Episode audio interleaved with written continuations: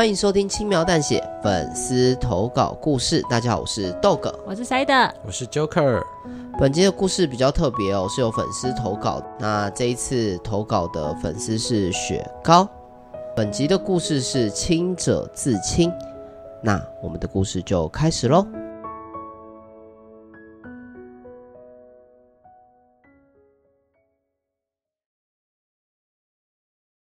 为什么你要跟别人说？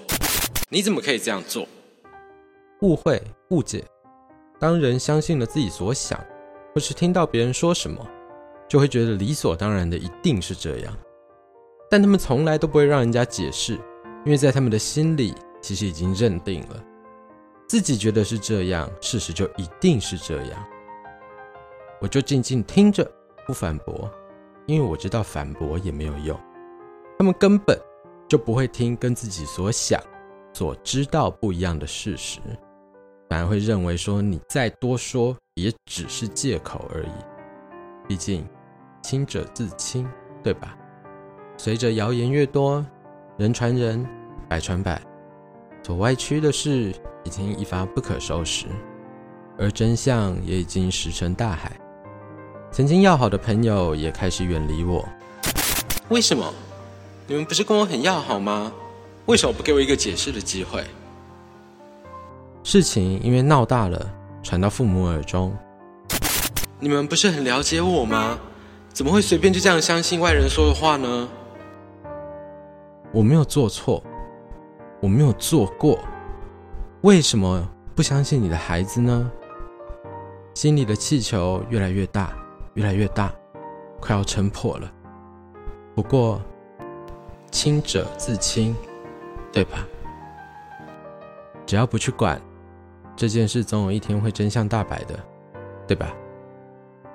群众压力、心理压力、不了解、不谅解，每天承受的压力日积月累，心里的气球已经膨胀到极限了。顶着气球，顶着压力，拾级而上。唉，天空好蓝，好美。这个世界是这么美丽，但为什么我在其中却觉得这么痛苦？逐步走到边缘，看着街上车水马龙，人来人往，为什么连一个愿意谅解、愿意了解我的人都没有呢？为什么你要跟别人说？怎么可以这样做？你们不是很了解我吗？怎么会随便就这样相信外人说的话呢？为什么我在其中却觉得这么痛苦？气球破了，压力重的把我压垮，于是纵身一跃，在空中像是在飞翔，无拘无束，自由自在。短暂的体验随着引力变得无影无踪，我已经脱离了苦海，在天台边缘有一个背包，里面放着一封信。只有短短四个字：“清者自清。”感谢收听轻描淡写粉丝投稿故事。以上是清者自清的故事内容。那针对这篇故事，我有三个论点想要跟你们去讨论。哇，那么学术？对对啊，对。那我觉得他第一个有讲到说，就是人在面对误会时跟误解的心境跟经历。因为它里面有一句话说，就是我听着不反驳，因为我知道反驳也没有用。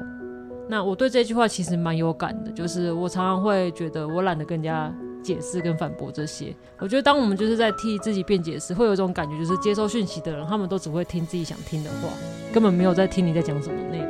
所以我觉得你不管讲什么都没有用。所以主角在故事中的独白也有提到说，说再多也只是借口。我相信每个人都有经历过这样的事情。啊、呃，是。你没有吗？没有，因为因为我自己的个性就是属于我会讲到底一定会吵赢。但小时候总会有啊，就是你不管你跟你妈妈讲什么，她认为就是借口，不要啰嗦，就是听我的。你就到这种境界，以我那么别扭的个性，我通常就跟她吵到底，就顶多不欢而散。他不信不信无所谓，但我就是会把我论点坚持在这里。宁可撕破脸的意思。因为我跟豆哥刚好是相反的个性，我是那种完全不解释的类型。因为我的做法可能跟主角来说更极端一点，我是相信如果这个人不会怀疑你，你一开始就没有解释的必要；如果这个人怀疑你，那你一开始解释了也没有用。所以不如把这个力气省下来。我想到儒家的思想。那我觉得比较有趣的误会的概念，我觉得很有有很有意思的部分是这个：是通常啊，为什么这个东西会被变成？我打个比方好了，嗯、一个小朋友，哎，一个老，我什么乱讲？一个男生在外面工作了十二个小时，回到家里看到老婆小孩，他这时候最想做的事情是什么？抱抱老婆，抱抱小孩，还是把袜子丢地上，躺到沙发上划手机？划手机，显然是后者。然后这件事情就被泼到靠北老公上，然后全世界的人跟你一起干掉这个老公，真的是王八蛋，嗯、都大男人嘛，回到家就当老爷。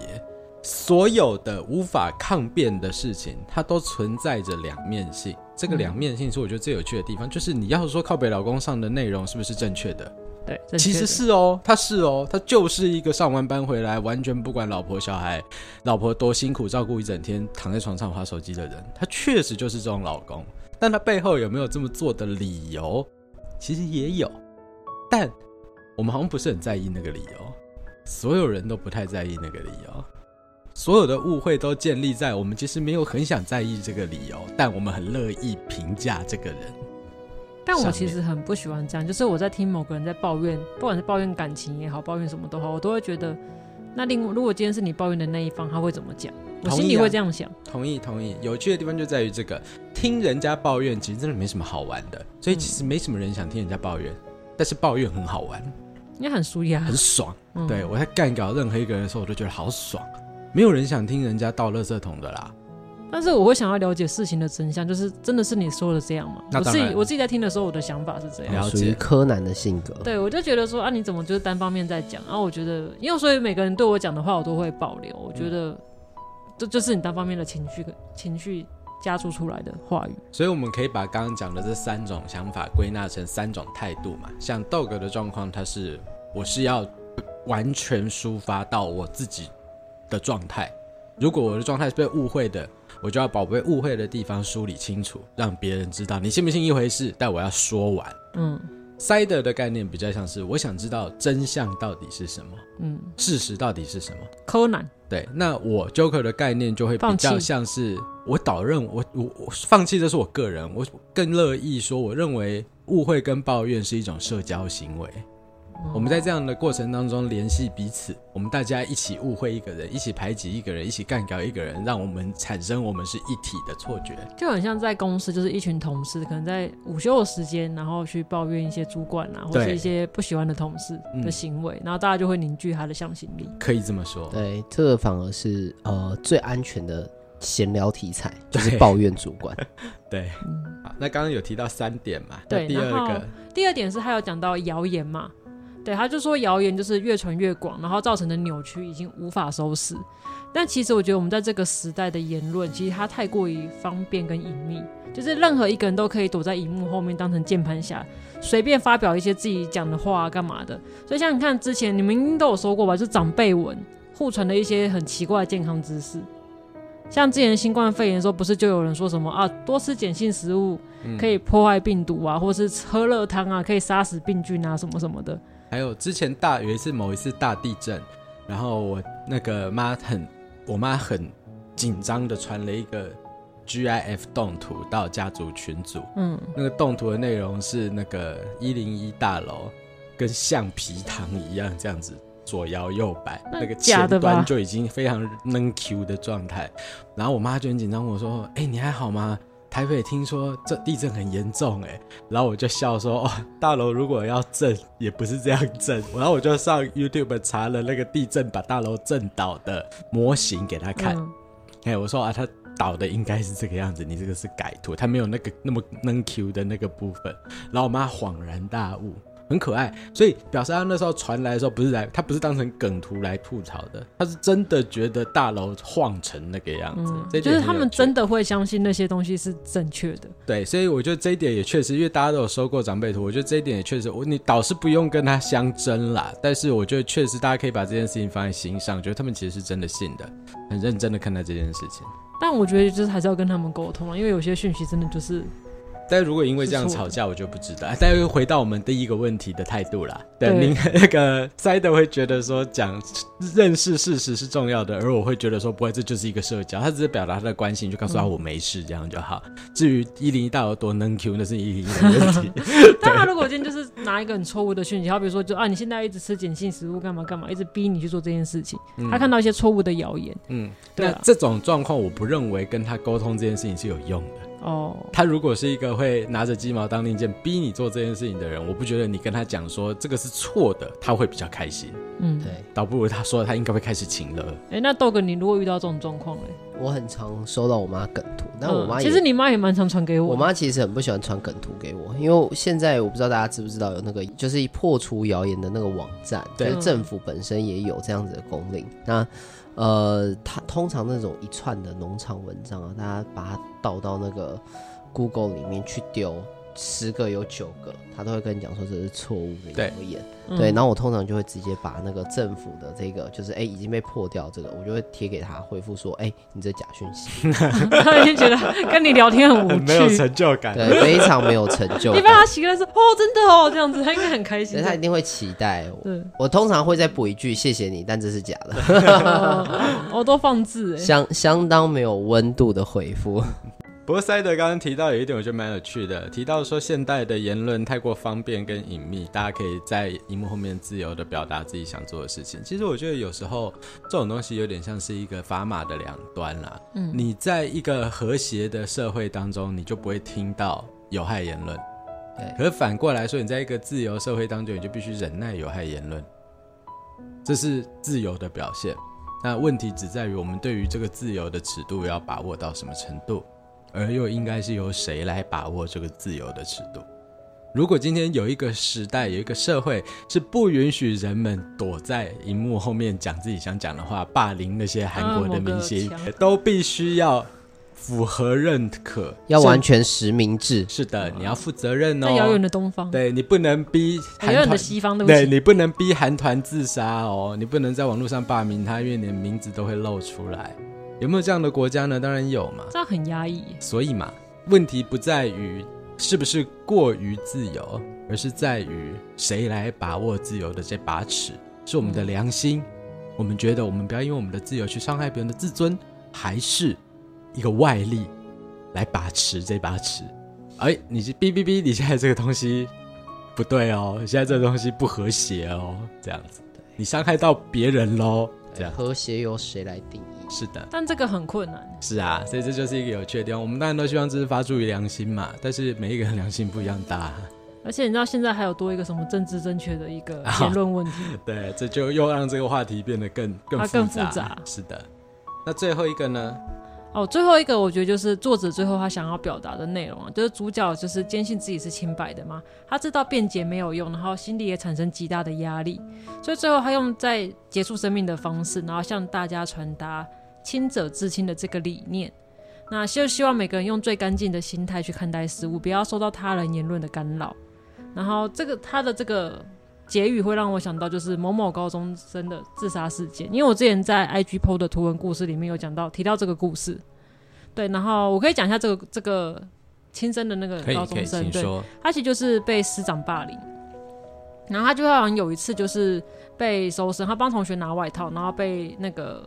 教官搜搜身还是训导主任忘记了，然后就是他里面有个电子烟，然后被查到之后就被记小过。可是他有说那个外套不是他的，但是老师就不信，就觉得是他的，所以他被栽赃之后，就是从此之后，就他不管做任何事情，老师已经给他贴标签了，就会说，哎、同学班上的钱不见了，他觉得就是他偷的，叫他就是自己去认罪。那或者是说，哎、我觉得你看起来怪怪的，你要不要去验你有没有吸毒？类似这种的。所以最后他就是很痛苦，就选择用轻生的方式。然后结束生命，对对，然后可是我在这篇故事的反转是说，大家都没有人去在意他的事情，都在在意那个狒狒逃走的事情。你哦，我那篇那我那篇故事，对对对，哦、就是他即便想用这个方式去表达自己的言论。你说当时那个新闻，对那个新闻，狒狒的新闻压过去，对对对，大家都在看狒狒的新闻，没有人在在意这个高中生的。真的是挑错时间轻生 对。其实我看这篇故事，我觉得我我自己的感觉很直观啊，我觉得它很真实。它真实到就像就像这个丰原高中学生一样真实，就是你看到这件事情的时候，你就觉得这件事情肯定也以不同的面貌在你的身边发生过了。所以我看到这这篇故事的直很直接的感受，其实我就觉得它是一个真实而且存在的事情。这让我想到，就是一九二零年代有一个，应该一九二零左右吧，有一个叫阮玲玉的艺人，中国大陆那边的艺人。然后他好像因为离婚的关系，被各种被当时的舆论各种干掉，然后后来他就自杀在那个旅馆的房间里面。然后他的遗书里面有四个字叫做“人言可畏”，所以这位这位这一个故事，这个“人言可畏”这四个字到现在变成一个很通俗的符号了，嗯、就是在讲到他去讲到阮玲玉的这件事情。然后我们都知道，阮玲玉毕竟是很久以前，他是古人了，就像我们刚刚聊到的韩团。你几乎每年，甚至我们可以说每个月，都可以每几个月就可以看到一个韩团的偶像练习生自杀。而那些团可能不可谓不有名哦，是可能是非常有名的，可是非常光鲜亮丽的，一样被骂到自杀。我觉得这一点很有趣的地方就是这个故事的主角坚信自己是清白的，跟他自杀两者之间有没有机械的关系？什么意思呢？倘若今天。主角不是清白的，或是假设今天刚才我们提到的某某高中生，他不是清白的。我我不是说他们不是清白的，我是说假设，嗯，他们不是清白的，被这样子集体霸凌，他是不是就不会自杀？我觉得是走投无路才会自杀。对，当他无法在这个团体当中立足时，他的精神无法忍耐那样的折磨时，他才会自杀。至于他本质是不是清白的这件事情，我会觉得跟他的自杀没有直接的关联。他这些东西就是累加出来的，对，就是委屈啊。嗯，那个委屈可以从很多种方式体现。即便我真的偷了五百块，即便我真的有电子烟，那也不构成你们霸凌我的理由。所以真正应该要质问的是，人们为什么能容许霸凌别人的这件事情存在？而不是这个人到底有没有罪的这件事情上，嗯、就是这个这一件这一个清白与否，并不是最重要的事情，而是即使这个，我打个比方好了，圣经里面有一个故事很有名，有一个女性通奸，在当时的刑法里面，她是要被大家处死的，处死的方式是用石头丢到死，这么的对，这么这么哈口，用石头砸死，大家在那边很开心的丢的，而且没有很开心，很开心是我自己家的，大家在那边丢的时候。耶稣就跑出来说：“你们里面谁没有罪的，就可以拿石头丢他。”耶稣这样讲，对，然后大家也就非常有道德感的，就想一想，哎，我好像也不是什么好人，大家就真的都不敢丢了。嗯，然后呢，耶稣就跟那个女生讲，那就好笑，那就大反转。哦、如果耶稣自己拿石头丢到大反转，野猫英雄不是？耶稣就跟他讲说。